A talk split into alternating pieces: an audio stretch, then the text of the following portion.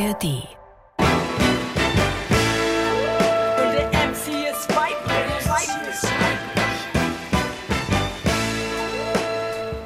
Willkommen zu Folge 6 unseres Podcasts Über 50 Jahre Hip-Hop. Mein Name ist Falk Schacht und mit mir ist meine Kollegin Alba Wilczek.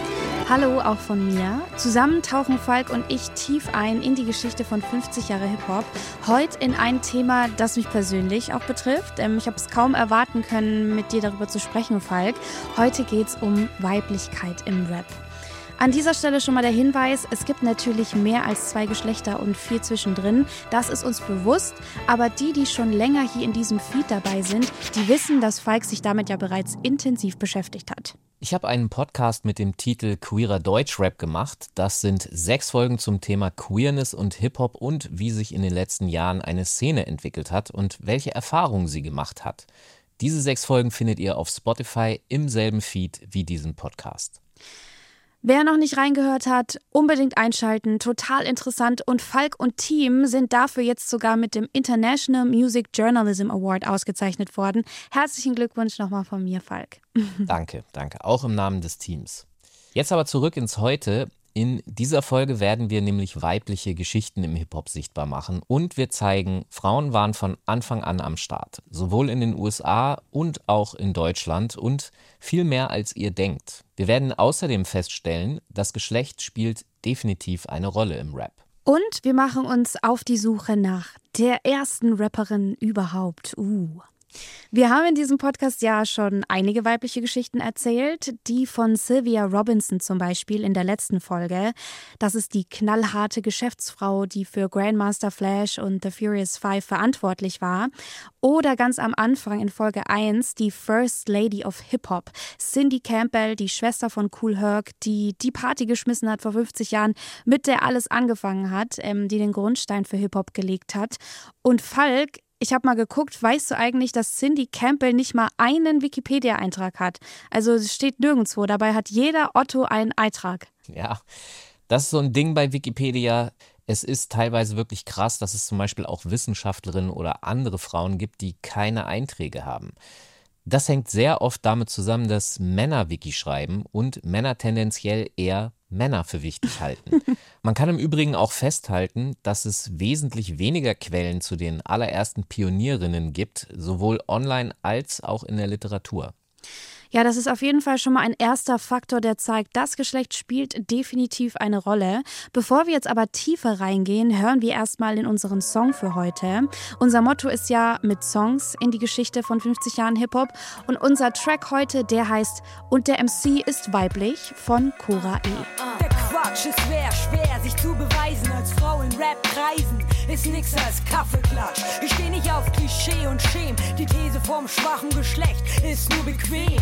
Es gibt welche, die würden gern, wenn keine Hürden wären. Doch vor mir, mir fällt kein Stern. Ich frag mich warum, beneiden viele Frauen mich um mein Tun und bleiben stumm. Es ist wie überall im Leben, kein Fleiß, kein Preis. Und für die meisten musst du erstmal geben. Du setzt dich fest bei den Trägen, aber weißt von nix, komm nix als faule Ausreden.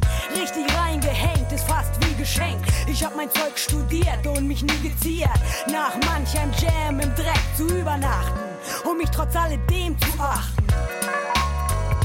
So bleib ich ich. Ein legendärer Song mit einem so deutlichen Titel, also der ist eigentlich eine Ansage an sich und der MC ist weiblich.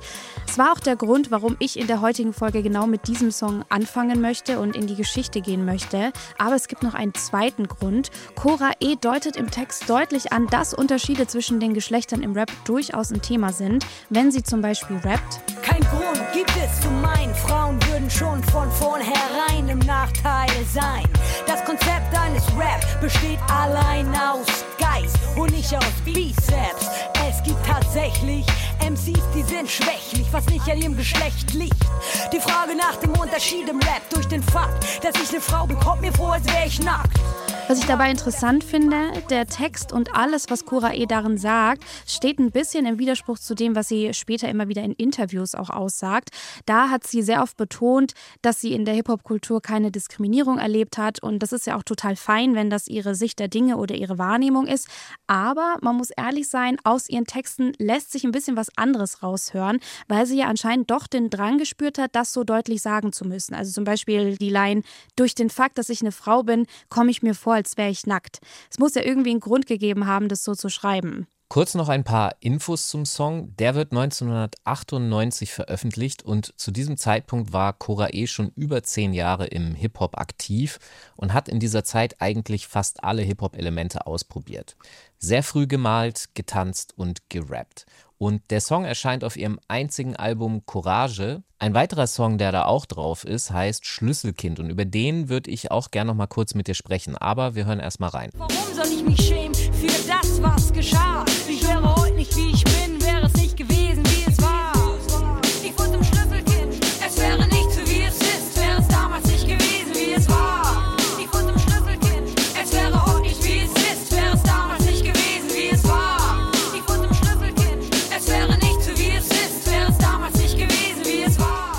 Ja, dieser Satz, es wäre nicht so, wie es ist, wäre es damals nicht gewesen, wie es war, das ist schon legendär. Der ist ja auch ein bisschen zu einem geflügelten Wort im Hip-Hop geworden, nehme ich so wahr.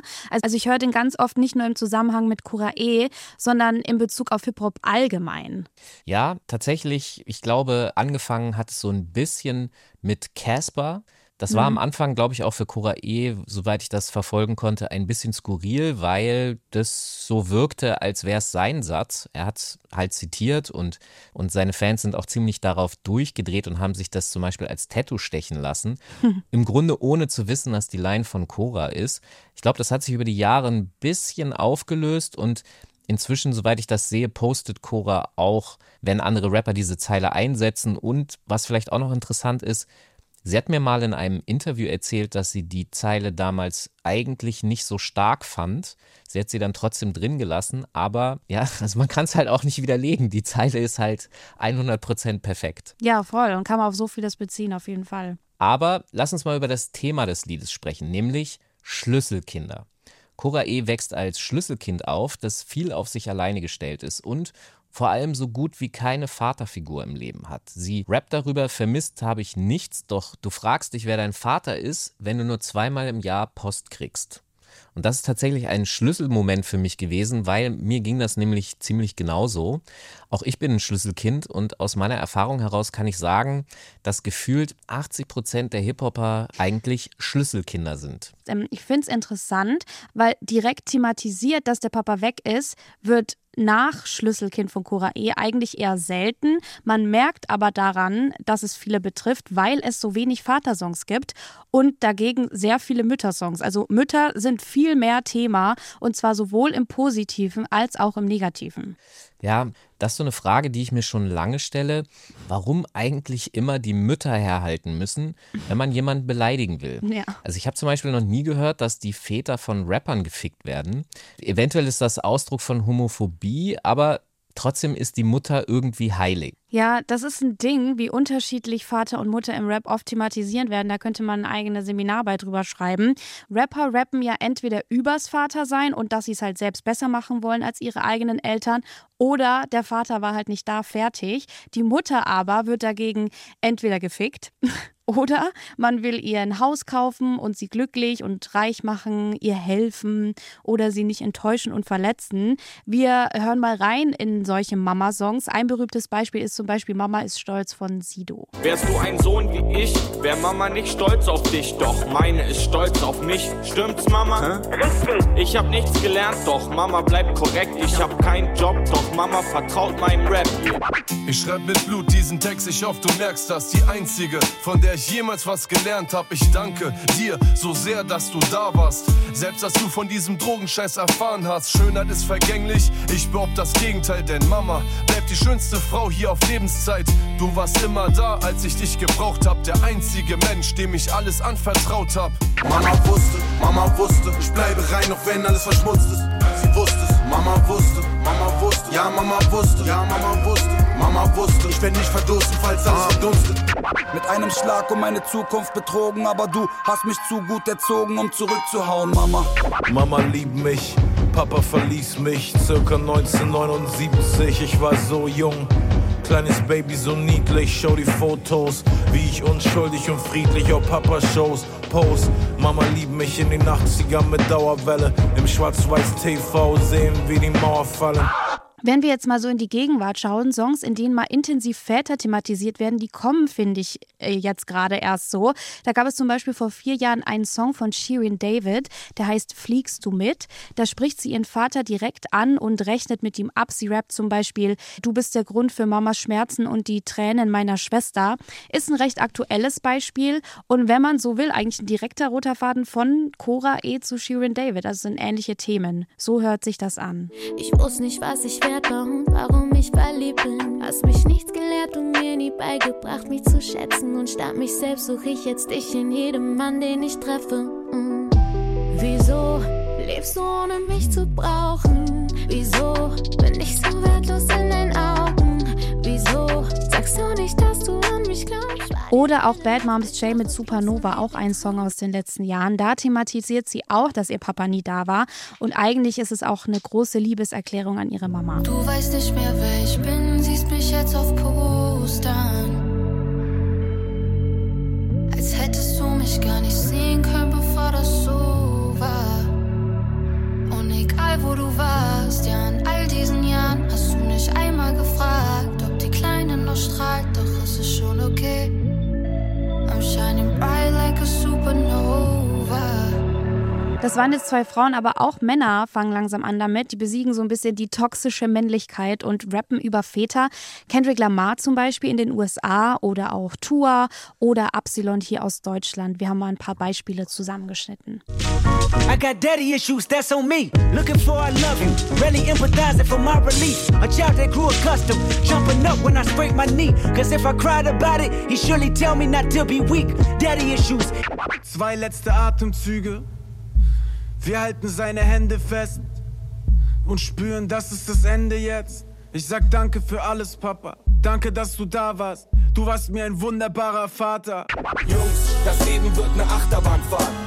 Doch Papa hat immer ein Lachen parat. Wegen den Monstern bin ich wach, wenn ihr schlaft. Und wenn's mal Stress gibt, vergesst nicht, Papa ist da. Lass uns nochmal zurück zu Schlüsselkind von Cora E. Einen Satz gibt es da, den wir nochmal kurz festhalten sollten. Und zwar, ich wollte rappen wie Shantae. Cora E nennt hier die US-amerikanische Rapperin Roxanne Shantae nämlich als Inspiration und ihr solltet euch bitte diesen Namen merken, denn der wird später nochmal richtig wichtig.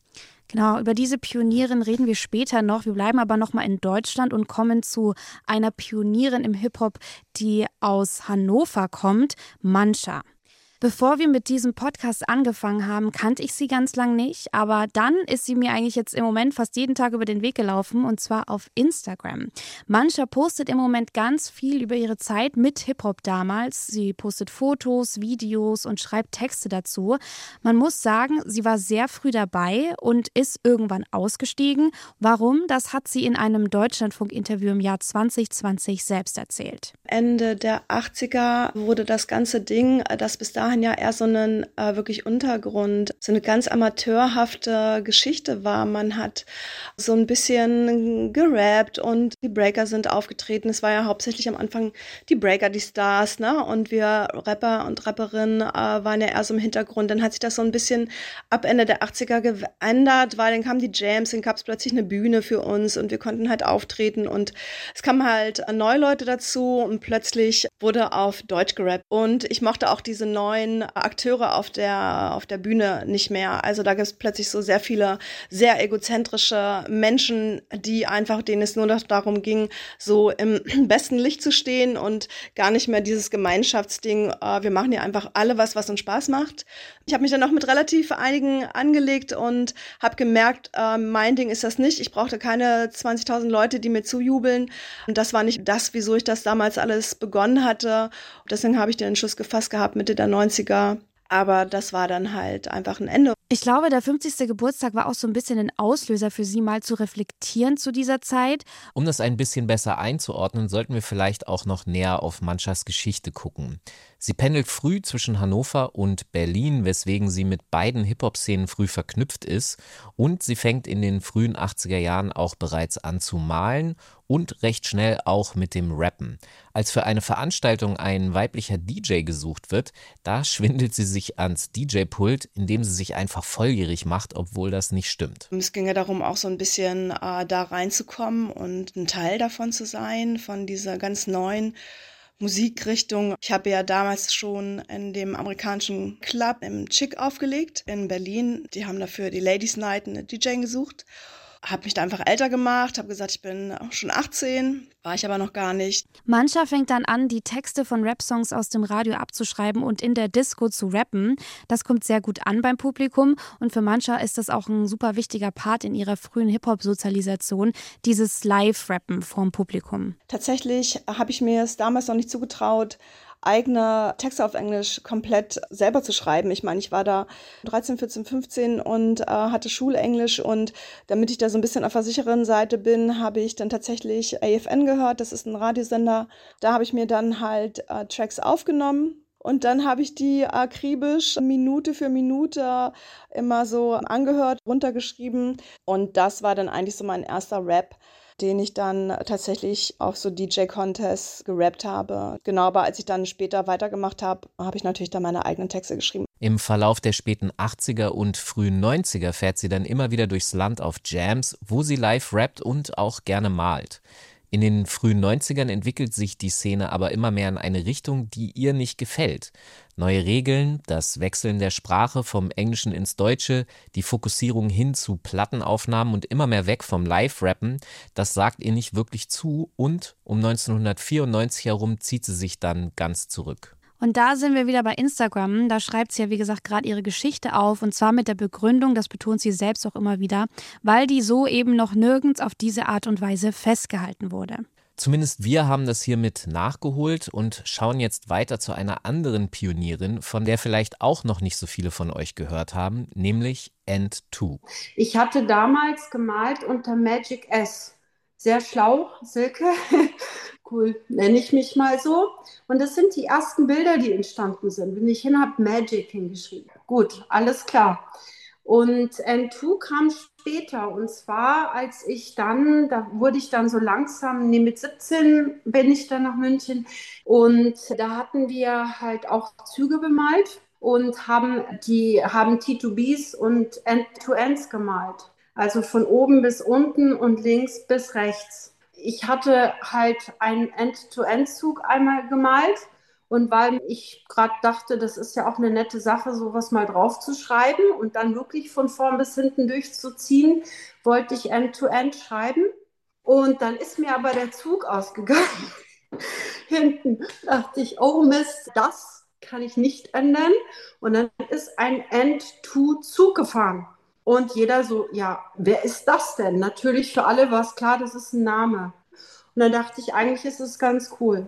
Ja, das war N2 selbst. Sie hat uns extra für diesen Podcast ein Interview gegeben. Gebürtig heißt N2 Silke Pfaffernoschke. Sie wird 1970 in Stuttgart geboren, wächst aber in Paris auf und dort fängt sie an, mit 14 sich für Hip-Hop zu interessieren. Den Zugang findet sie über das Malen. Ähm, wir haben ja gerade schon gehört, wie auch so ihr Künstlername dort entstanden ist. Und um 1984 zieht sie dann mit ihrer Familie nach München, verfolgt dort aber weiter ihren Traum. Sie will unbedingt Musik machen und der geht dann ziemlich schnell auch in Erfüllung. Il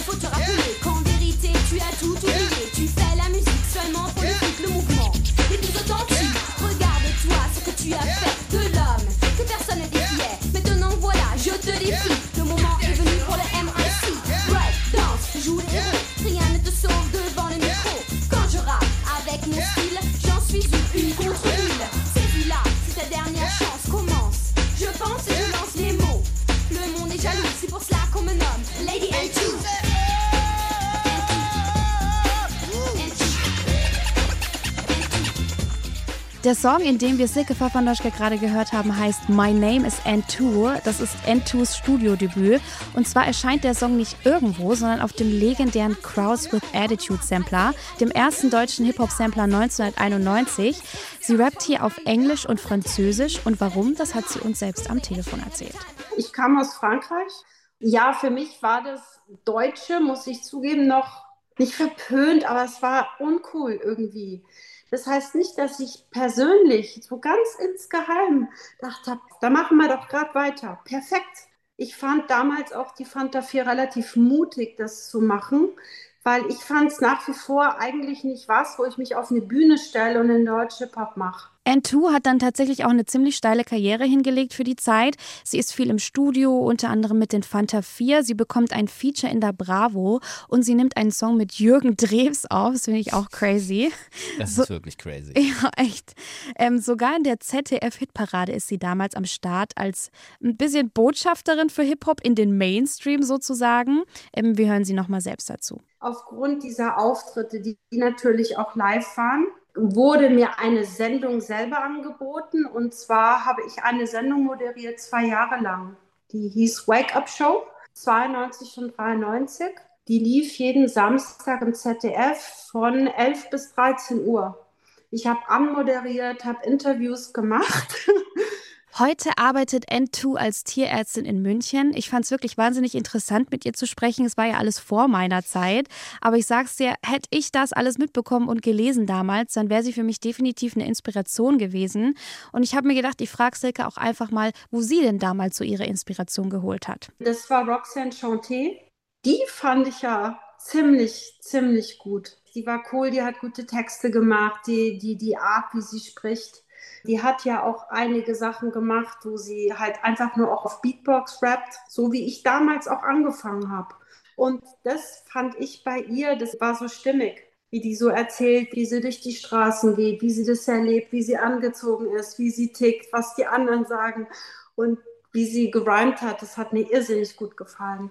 Und ich hätte die echt gerne mal kennengelernt. Aha, auch N2 nennt wieder den Namen, den wir schon bei Cora E vorhin gehört haben, nämlich Roxanne Shantay. Genau, und Falk, im Namen all unserer Zuhörenden, wir müssen es jetzt endlich mal klären, wer ist denn Roxanne Shantay? Wer war sie? Die muss ja einen riesen Einfluss gehabt haben. Ist sie vielleicht die erste Rapperin überhaupt? Nee, das ist sie nicht. Das war jemand anders, auf den wir noch kommen. Aber ihre Story, die ist trotzdem sehr, sehr krass. Und zwar hat diese Frau eine Art Rap-Krieg in der US-Hip-Hop-Szene entfacht. Das sind die sogenannten Roxanne Wars. Back in Time. Alles beginnt 1984. Da erscheint nämlich die Single Roxanne Roxanne von der männlichen Crew UTFO aus Brooklyn und in dem Song rappt die Crew über eine Frau mit dem Namen Roxanne, die sich von ihnen auf der Straße einfach nicht vollquatschen lassen will.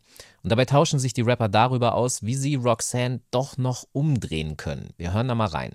That girl they call Roxanne. She's all stuck up. Why you say fat? Cause you wouldn't give a guy like me no rap. Man, she was walking down the street, so I said, hello, I'm Kango from UTFO. And she's so, I said, so, baby, don't you know I can sing rap dance in just one show? Since she's a new girl around the block, I had to let her know I was the debonair. Dieser Song, der bekommt damals ziemlich viel Airplay in den New Yorker Radios, weswegen die Gruppe auch eingeladen wird in die damals populärste Hip-Hop-Radiosendung Rap Attack mit dem DJ Marley Marl. Aber UTFO tauchen einfach nicht auf, was Marley Marl ziemlich nervt und so kommt er auf die Idee, einen Song zu machen, um UTFO 1 auszuwischen. Und dieser Song, der soll eine Reaktion auf den Hit von UTFO sein.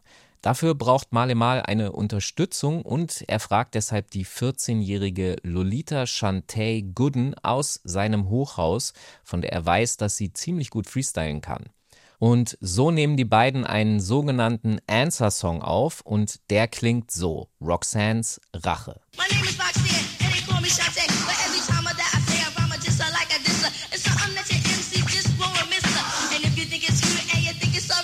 Cute it in a language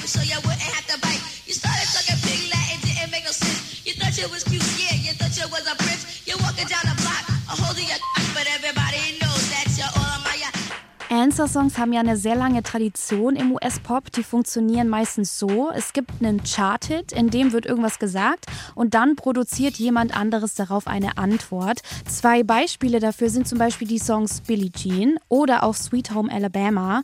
In den allermeisten Fällen übrigens zeigen Answer-Songs die Perspektive einer Frau, die auf einen chauvinistischen Mann reagiert. Und in dieser Tradition nimmt jetzt Marley Mal mit Lolita Shantay Gooden einen Answer-Song auf, der auf den UTFO-Song Roxanne reagiert. Dazu freestylt sie auf den Beat und der Song wird Roxanne's Revenge genannt, also Roxanne's Rache. Und im Song nimmt die 14-jährige Lolita Shantay den Namen der Figur Roxanne an und nennt sich deshalb Roxanne Shantay.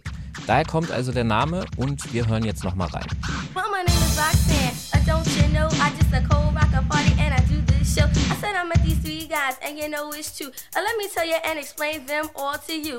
I met this dude with the name of a hat. I didn't even walk away, I didn't give him no rap. But then he got real mad and he got a little tired. If he worked for me, you know he would be fired. He wears a Kango and that is cute. But he ain't got the money and he the loot. And every time that I see him, he's always a begging. And all the other girls that he's always trying to leg it. Every time that I see him, he says, around. You see, compared to me, it's weak compared to mine. Every time that I know that I am saying something fresher in any category, I'm considered the best. And every time that I say it, there ain't nothing less. And everybody knows I will win the contest. Ich will das nochmal betonen, ja. Lolita Shantay Gooden oder wie sie ab da heißt, Roxanne Shantay, ist 14 Jahre alt damals. Das ist mega jung und trotzdem freestylt sie hier mit voller Inbrunst über Belästigungen auf der Straße und wie genervt sie davon ist. Sie sagt auch ganz deutlich, lass mich in Ruhe, ja. No means no, nein heißt nein. Also da sieht man halt, wie scheiße es schon als 14-jähriges Mädchen sein kann, sich in einer Welt voller Männer zu bewegen. Also gut, ich weiß das ja selbst, aber schaut out an die Sis Roxanne Shantay dafür, dass sie es damals so deutlich benennt, hätte ich mit 14 safe nicht gekonnt. Ja, das Gute ist ja, dass Roxanne Shantay UTFO in dem Song komplett rund macht und das gefällt ziemlich vielen Leuten und deshalb verkauft sich diese Platte damals alleine im Raum New York über 250.000 Mal Boah. und sie startet einen der ersten großen Rap-Beefs der Geschichte damit. Und ich habe ja vorhin von den Roxanne Wars gesprochen, also den Roxanne Kriegen und während es in der Musikgeschichte bis zu diesem Zeitpunkt immer nur einen Answer-Song gab und danach war einfach Schluss, ist das hier erstmalig anders. Und zwar ganz anders. Denn hier geht's ab dieser Stelle nämlich erst richtig los, weil UTFO entschließen sich, auf den Antwortsong von Roxanne Shantay wiederum einen Antwortsong zu machen. Und dieses Mal bringen UTFO eine Frau mit, nämlich The Real Roxanne. Yo, Kango. Yeah, what's up, girl? I'm the real Roxanne and I'll rock your world. But you're all stuck up. Well, you say that, cause I wouldn't give guys like you no rap. I was walking down the street in the afternoon. I gave you a smile, so you assumed that if you said hello, I wouldn't be flattered. But I kept walking and your ego was shattered. I'm Roxanne, the lady devastator. I make you feel hotter than it is in Grenada. The R O X A N N E. Roxanne is who I be. Jetzt wird es ein bisschen verwirrend langsam. Naja, wir haben jetzt eine Figur und zwei Frauen, die sagen, dass sie die echte Roxanne sind. Toll. Und Roxanne Shantay antwortet jetzt auf diesen Song auch. Das ist dann schon der vierte Song über die Figur Roxanne. Dieser Song heißt Bite This. Und später legt sie sogar noch den fünften Song Queen of Rocks nach. Und weil es so viele Roxanne-Songs jetzt gibt, die im Radio laufen, fangen auch plötzlich andere Künstler an, Antwortsongs an Roxanne zu machen. Und das führt dazu, dass im Zeitraum von 1984 bis 85 rund 70 Roxanne-Antwortsongs veröffentlicht werden.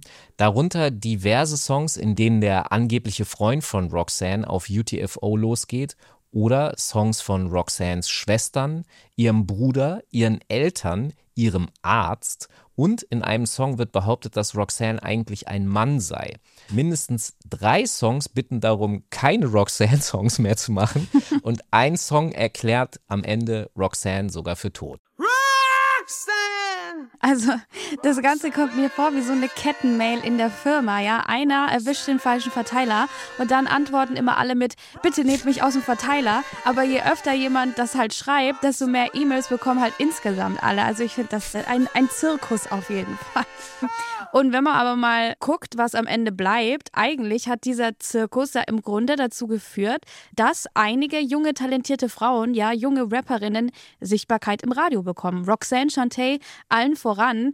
Und wie gesagt, da war sie erst 14. Wie toll ist es, dass Issues wie Catcalling, Belästigung und so weiter, dass die damals schon so thematisiert werden. Und man muss auch sagen, Roxanne ist einfach wirklich eine krasse Rapperin gewesen. Ihre Battle Lyrics und auch ihr Flow haben wirklich einfach extrem rasiert und waren für die damalige Zeit wirklich sehr, sehr neu und fresh und deshalb battelt sie auch in den folgenden Jahren weiter.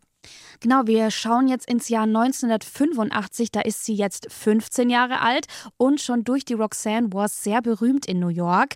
Roxanne ist total on fire und will jetzt so richtig loslegen, also meldet sie sich beim New Music Seminar an. Dort gibt es ein Rap Battle und da will sie es jetzt richtig wissen. So every year they would have rappers come from all over the world and they would battle. In the year that I entered, I was the first girl to ever enter.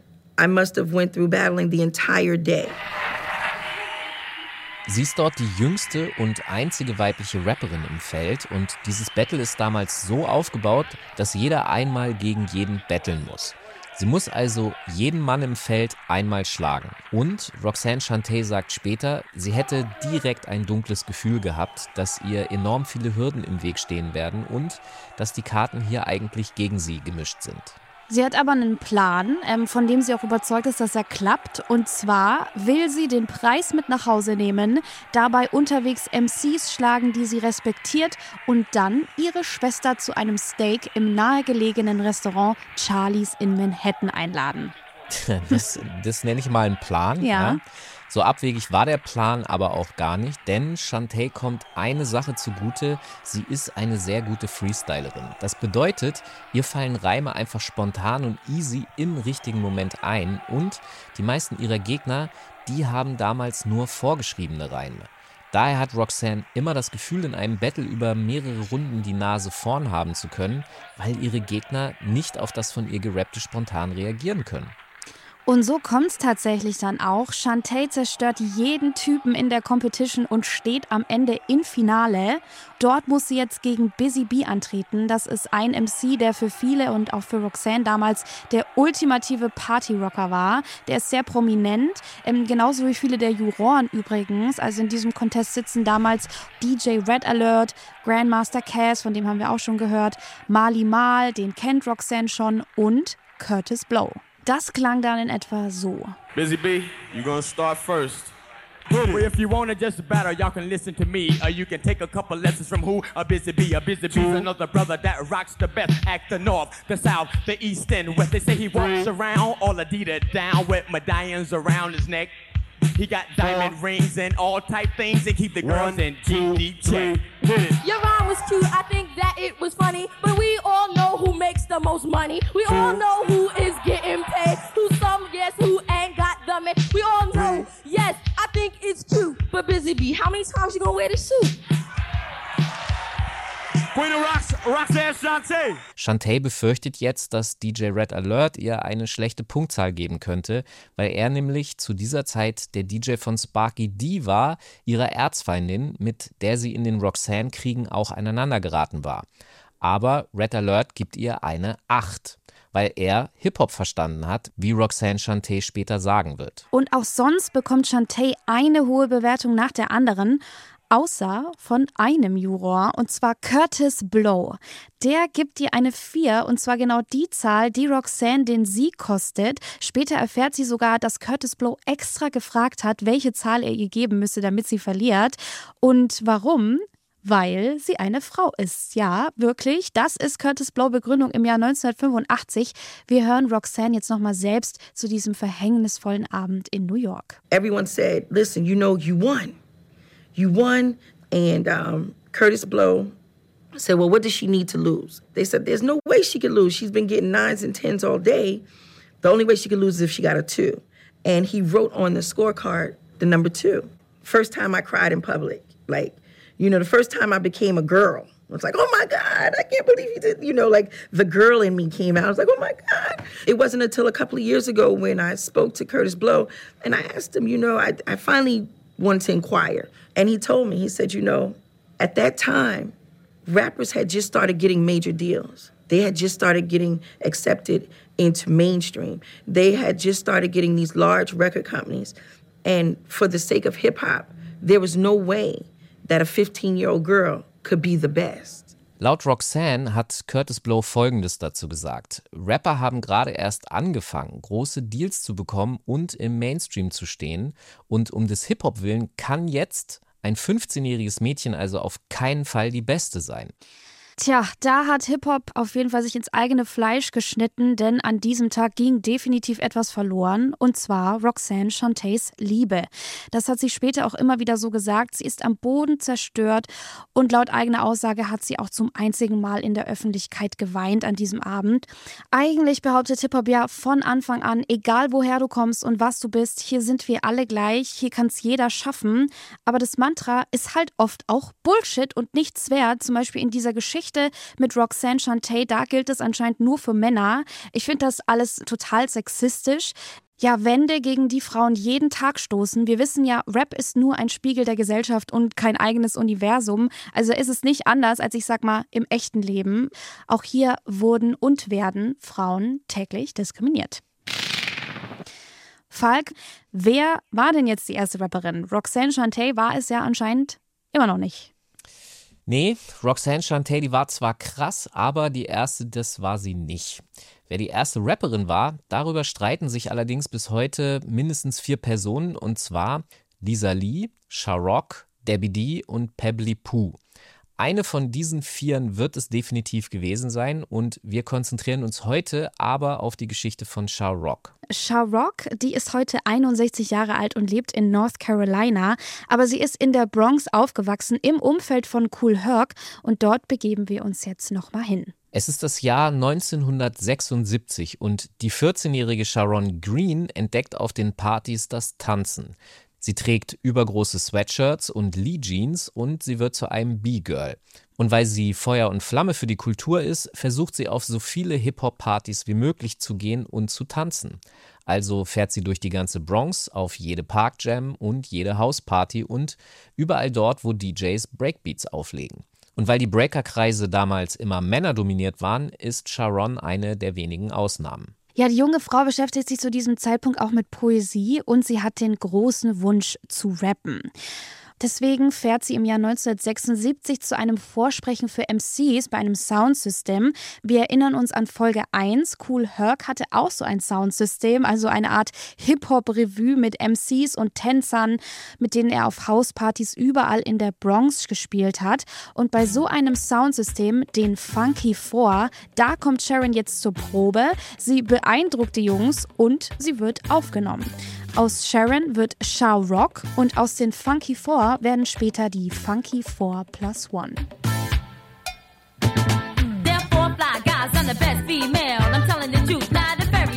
Now listen to the story that the five put down and it's guaranteed, so let the travel around. Now we said it once and we said it twice and we prove it to you that we're better than nice. Ihre Anwesenheit, die ist damals sofort spürbar, denn sie ist das einzige Mädchen in der Crew und sie wird dadurch zu einer Art Geheimwaffe. Denn Mädchen, das hatten viele andere Crews nicht und so suchen andere Soundsystems auch extra nach einem weiblichen MC, weil sie einfach nicht wissen, wie sie auf Sharrock reagieren können. Ja, das ist auch wieder bezeichnend, dass man extra weibliche MCs finden muss, die dann anderen weiblichen MCs gegenüberstehen. Die Band Funky 4 Plus One unterschreibt dann irgendwann einen Plattenvertrag bei Sugar Hill Records. Sharrock ist zu diesem Zeitpunkt aber noch nicht mal volljährig. Sie hat auch mega Schiss, dass ihre Mutter ihr den Plattenvertrag verbieten wird damals. Also lässt sie illegalerweise ihre Schwester als Erziehungsberechtigte den Vertrag unterschreiben. Das nenne ich mal Girl Math. Ähm, gut für sie. Sie wollte halt auch einfach vorankommen und ja, das geht durch zur Hilfe zur Selbsthilfe, würde ich sagen. So nimmt Sharrock dann die ersten Platten mit der Band auf und geht auf Tour. Und 1981 erreicht sie dann einen Anruf von Debbie Harry, der Leadsängerin der berühmten Band Blondie. Die sind nämlich in die Show Saturday Night Live eingeladen, als Gäste dort zu moderieren. Und Debbie Harry, die bekommt eine Möglichkeit, eine Gastband einzuladen. Sie möchte aber nicht Grandmaster Flash and the Furious Five oder die Sugar Hill Gang, die damals super bekannt waren. Nein, Debbie Harry möchte gerne eine rappende Frau. Deswegen ruft sie Shah Rock und die Funky Four Plus One an. Ja, richtige Queen einfach, die Debbie. Sie hat's wirklich gecheckt damals. Ähm, eigentlich hat sie ja selbst eine Mischung aus New Wave und Punk gemacht, hat aber Rap krass gefeiert und sich auch selbst darin versucht. Das hören wir zum Beispiel in ihrem Song Rapture. Fat Five Freddy told me everybody's fly. DJ spinning, I said, my, my. Flash is fast, flash is cool. Francois, c'est flash ain't no do. And you don't stop. Ich finde das mega schön, dass Debbie Harry Hip-Hop damals so supportet hat. Und man muss auch festhalten, Shah in die Gruppe zu holen, in die Funky Four, das hat sich richtig gelohnt für die Jungs, weil das hat denen auch richtig viele Türen geöffnet. Ja, definitiv. Sharrock ist also tatsächlich die Geheimwaffe der Gruppe und der Auftritt mit Debbie Harry, das war im Grunde auch das erste Mal in der Hip-Hop-Historie, dass eine Gruppe landesweit im Fernsehen zu sehen war. Und Sharrock ist die erste weibliche MC im nationalen Fernsehen gewesen. Und sie performen dort den Song That's the Joint. Wir hören mal kurz rein. That's the joint.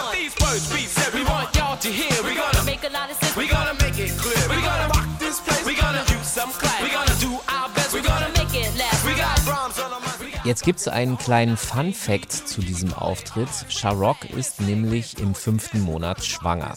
Sie hat Schmerzen, aber sie erzählt niemandem davon etwas, denn sie will einfach nur diese Fernsehsendung durchstehen. Ja, Fun würde ich es eher weniger nennen, sondern mehr einen ganz normalen Tag im Leben einer Frau auf entspannt mit krassen Bauchschmerzen einen historischen Moment rocken. Ja, man kennt's. Oder auch nicht, also aus meiner Perspektive.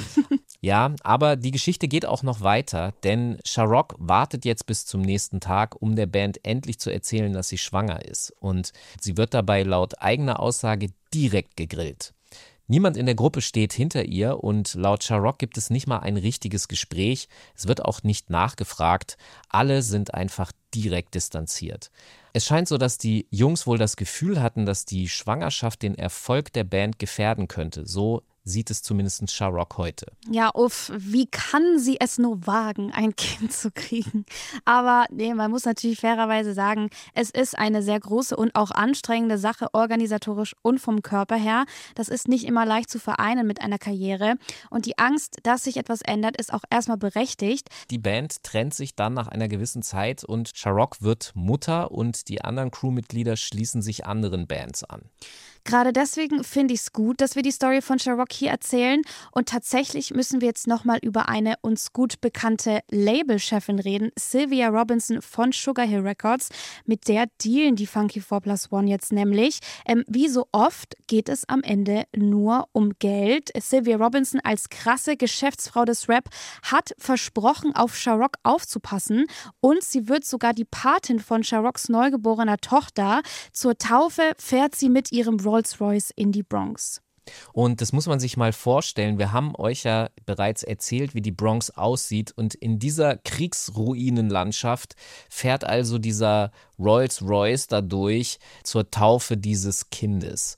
Und der Punkt ist, Sylvia Robinson hat Sharrock nicht nur versprochen, auf sie aufzupassen, sondern sie hat den Bandmitgliedern insgesamt versprochen, dafür zu sorgen, dass alle fair bezahlt werden und dass sie mit der Kultur, die sie geschaffen haben, Geld verdienen werden.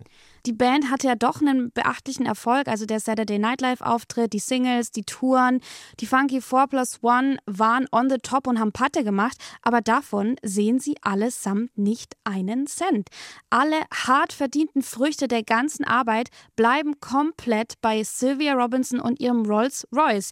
Die hat die richtig doll über den Tisch gezogen und abgezockt. Das führt dazu, dass Sharrock im Jahr 1997 auf die Idee kommt, ihre anderen Bandmitglieder und die anderen Bands von dem Label zusammenzutrommeln und Sugar Hill Records zu verklagen. Und dieser Kampf, der zieht sich über Jahrzehnte hin. Denn die Familie Robinson, die hinter dem Label steht, die ist sehr unkooperativ in diesem Prozess. Irgendwann sterben dann sowohl Joe Robinson als auch Sylvia Robinson und zwar bevor eine endgültige Einigung erzielt werden kann.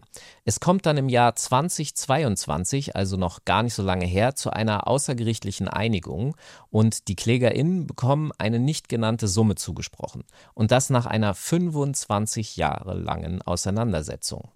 Ich finde das so traurig, dass das so enden musste. Ja, äh, willkommen in der Musikindustrie, willkommen im Kapitalismus. Das hat auch jetzt nichts speziell mit der Hip-Hop-Kultur zu tun. Man muss sagen, das ist ein System, in dem man am besten mit guten Anwälten unterwegs ist. Falk, jetzt haben wir ja super viel über die Anfänge geredet und einige weibliche Geschichten gehört. Ähm, trotzdem ist es ein Fakt, dass Frauen im Rap nicht nur damals in der Unterzahl sind, sondern auch in den 50 Jahren danach ähm, in der Unterzahl bleiben. Und ich möchte jetzt die Gelegenheit nutzen und dich am Ende dieser Folge als Mensch, der schon sehr lange dabei ist, fragen, warum denkst du, dass das so ist? Also erstmal wird es nicht eine einzelne Antwort dafür geben. Es wird viele unterschiedliche Gründe geben. Und jetzt aus der 80er und der 90er Zeit kann ich auf jeden Fall für mich zum Beispiel einen möglichen Grund nennen. Wir waren halt Freaks. Ja, also wir waren Ausgeschlossene. Äh, wir haben nirgendwo so richtig dazugehört. Wir waren sowas wie laufende Fehler. Und die Orte, an denen wir uns aufhalten durften, konnten, die waren jetzt auch nicht sonderlich attraktiv. Also das waren eher besetzte Häuser. Es war schmutzig, eklig und zäckig. Und da haben sich einfach nicht viele Personen hingetraut, hingewagt.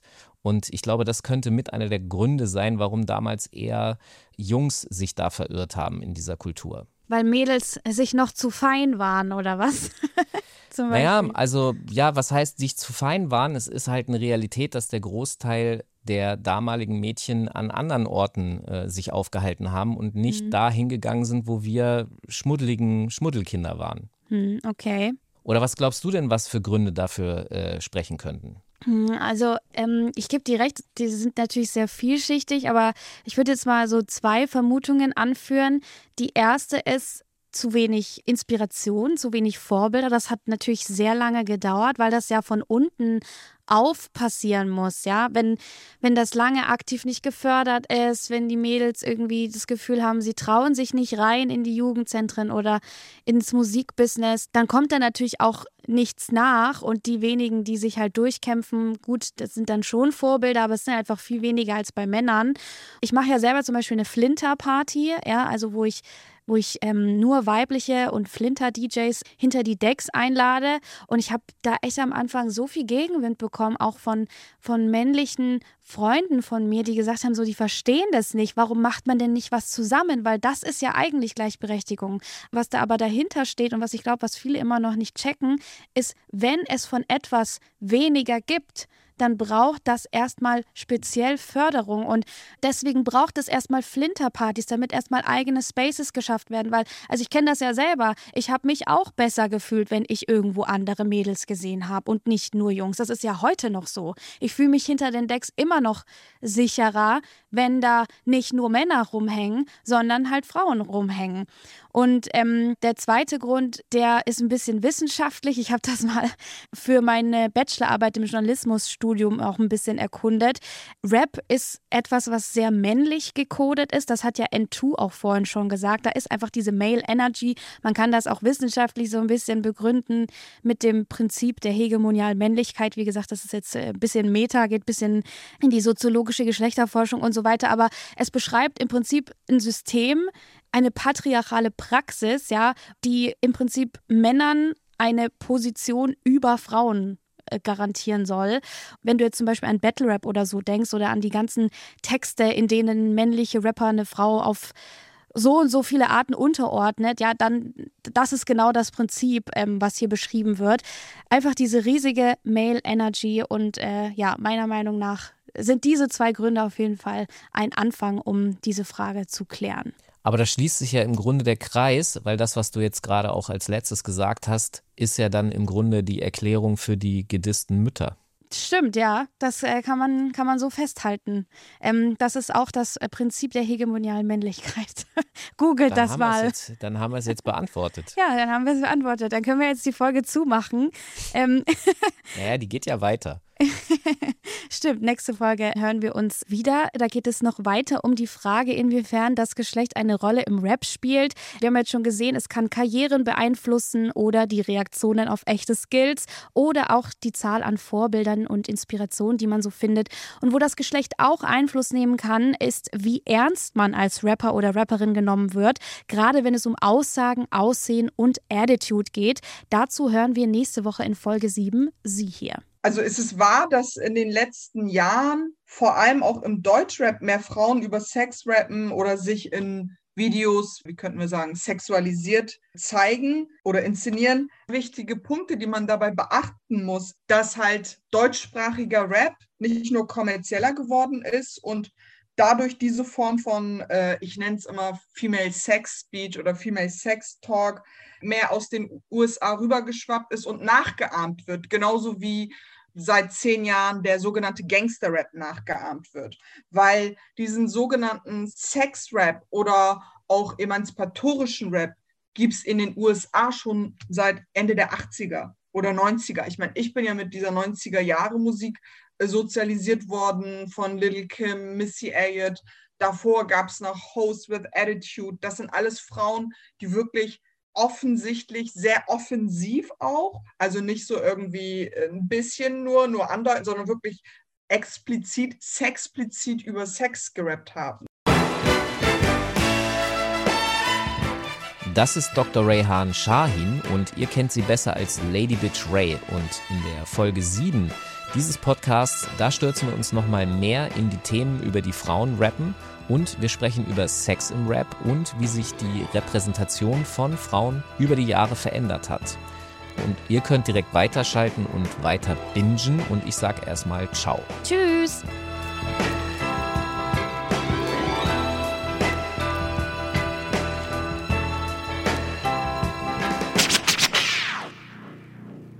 Hier noch eine gute Hörempfehlung für euch. Wer Hip-Hop liebt, der ist in den letzten Jahren sicherlich nicht an dem Podcast Homegirls vorbeigekommen. Meine Kolleginnen Helene Fares und Josi Miller sprechen seit fast acht Jahren alle zwei Wochen mit unterschiedlichen Menschen aus der Hip-Hop- und Musikbranche über Gott und die Welt, Rap und Babytiere. Homegirls ist der älteste noch bestehende Hip-Hop-Podcast Deutschlands, der von den DJ und Produzentinnen Josi Miller und Journalistin und Menschenrechtsaktivistin Helene Fares moderiert wird. Homegirls ist eine Produktion des Podcast Network bei Sony Music und wenn ihr den Podcast hören wollt, gebt einfach Homegirls bei Spotify, Apple Podcasts und so ein und lasst den beiden etwas Liebe da.